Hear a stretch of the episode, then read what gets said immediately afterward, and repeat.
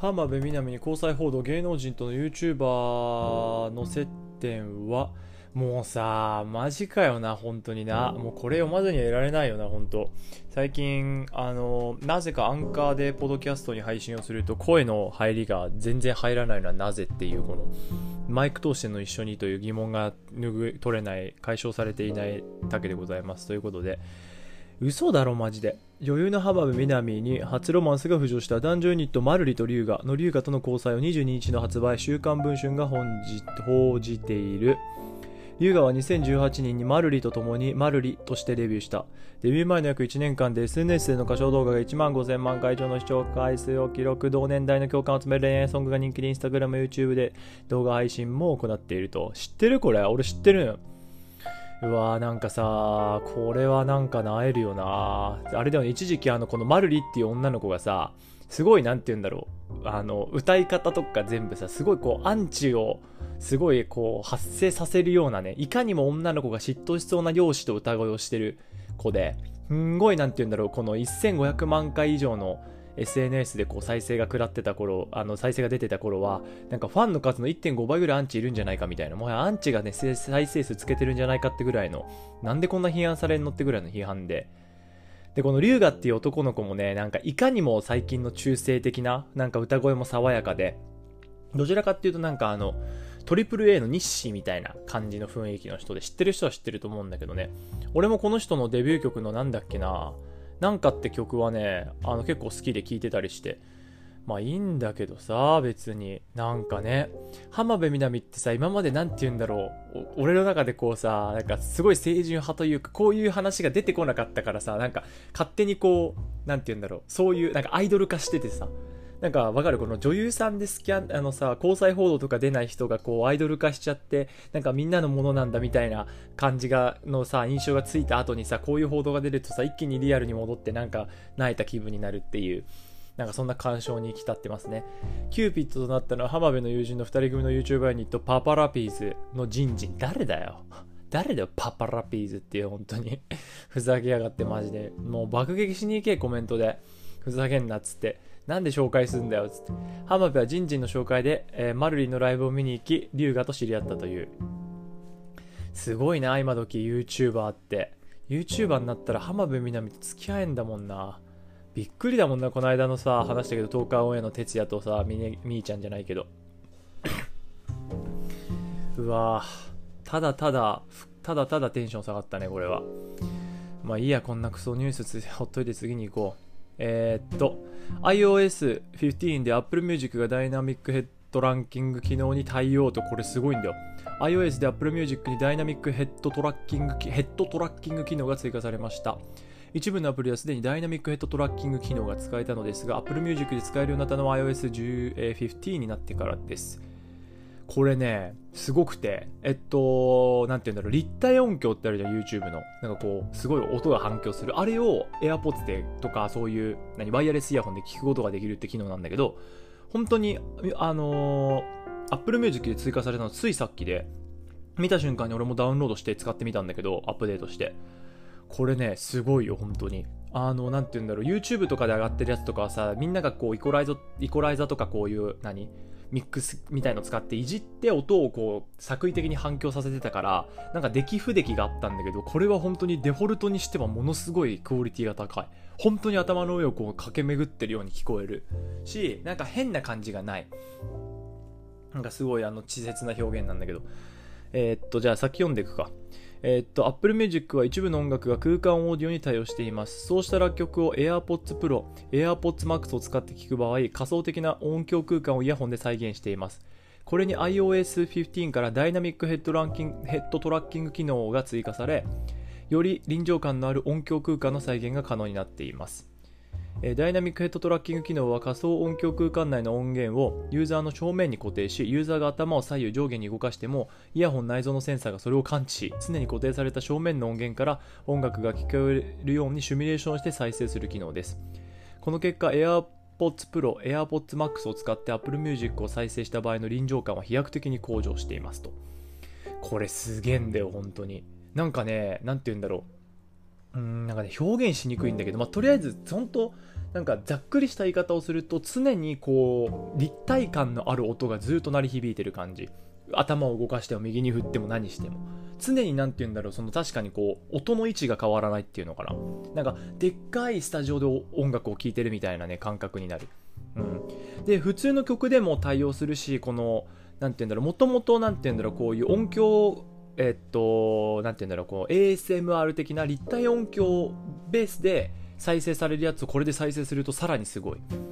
だからあとちょっと聞いてみようと思うんだけど俺はよく ASMR 聞くんだけどあのよくあるじゃん。耳かきの音とかさ。ああいうもともと立体音響加工がされているマイクで録音したものとか編集したものを聞いたらどうなるんだろうねっていうね。これが結構楽しみで今いますね。さっきまだちょっと使ったばっかで普通の音楽しか聴いてないからね。これはすごい楽しみだねっていう。感じでございます。はい。ということで今日はニュースがバラバラなんですが、ざっじゃんじゃん行こうぜということで、えー、中国恒大、えー、社席利払い実行へデフォルト懸念打ち消す。えー、北京共同中国不動産大手中国恒大集団のグループ会社は23日に社席の利払いを実行すると22日に発表した。資金繰り悪化により社席のデフォルトが懸念されデフォルト債務、えー、っとが懸念されていたひとまず足元の危機を乗り越える構えだと。すごいね。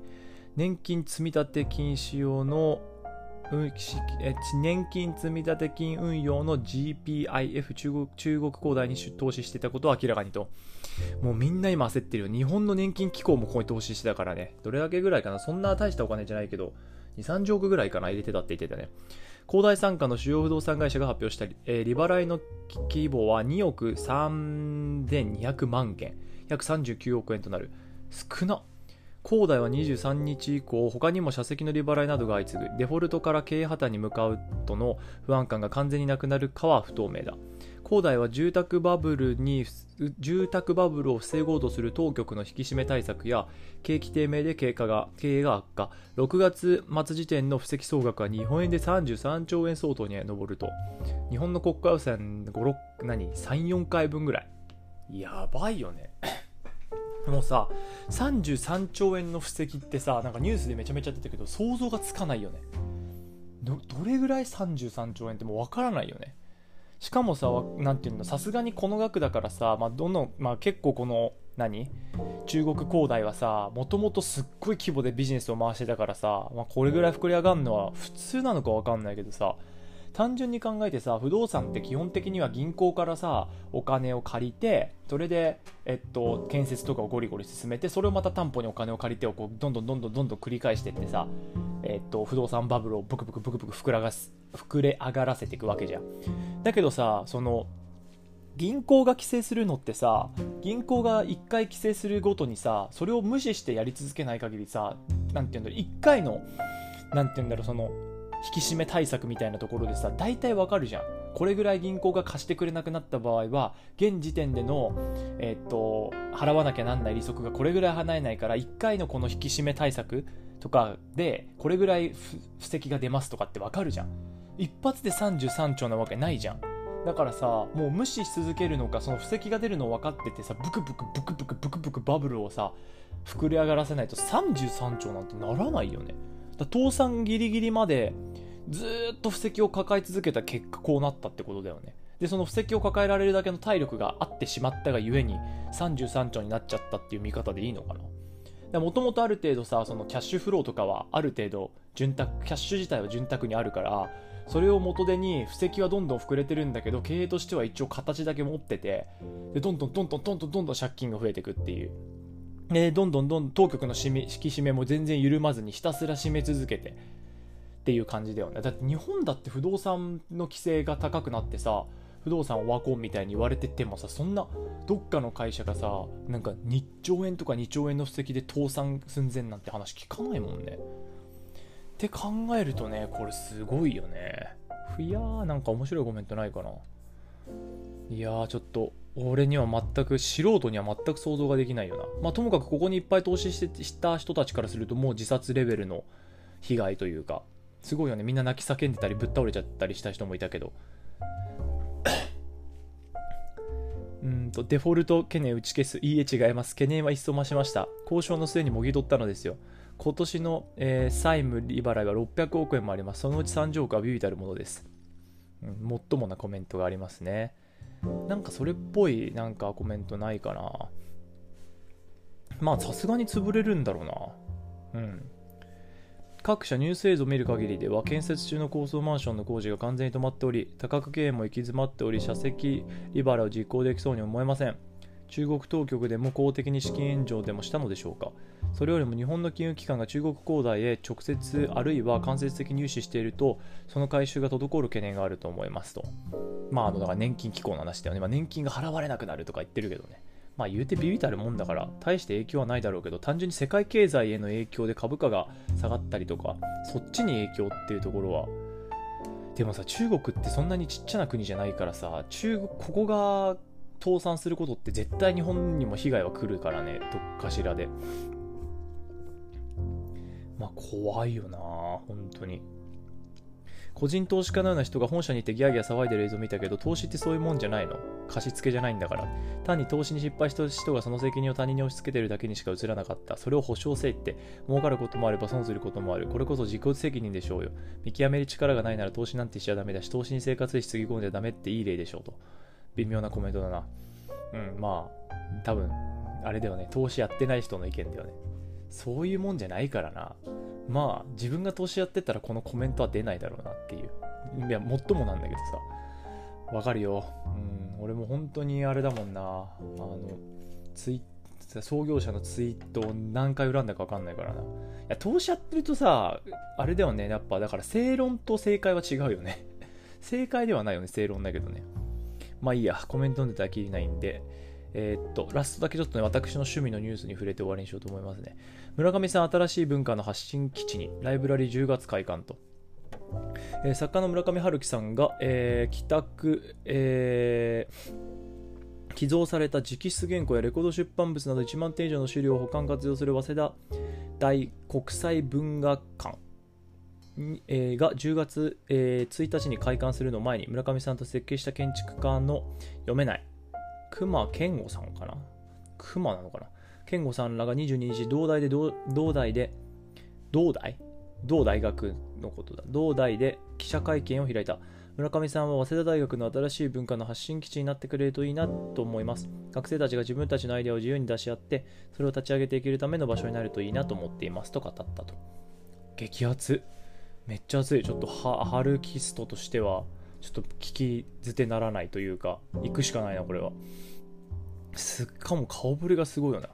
早稲田早稲田早稲田大国際文学館の開館を前に開かれた記者会見の終了後に写真撮影に応じる右から建築家官の熊熊さんでの健吾さんファファストリテイリングの柳井さんと作家の村上春樹さんすごい面々いやー大物ばっかだね地下1階には村上さんの書斎として自宅の仕事場を再現した部屋や学生が運営するカフェ。村上さんがかつて経営していたジャズ喫茶で使われていたグランドピアノなどグランドピアノなどが飾られた交流スペースがある。1階には50言語以上に翻訳された村上さんの作品が並ぶギャラリーラウンジ寄贈されたレコードなどを村上さんの自宅とほぼ同じ音で聴くことができるオーディオルームがある。2階にはラジオの収録などに使えるスタジオや企画展用の展示室。3階から5階には書庫や研究会などに使うセミナールームを備えると。おお今度行って感想の方をポドキャストにあげようと思います。はい。ということで個人的趣味でございました。これ高まる。はい、えー、ということで、こんな感じで終わりにしようと思います。えー、ご本日もご視聴いただきありがとうございました。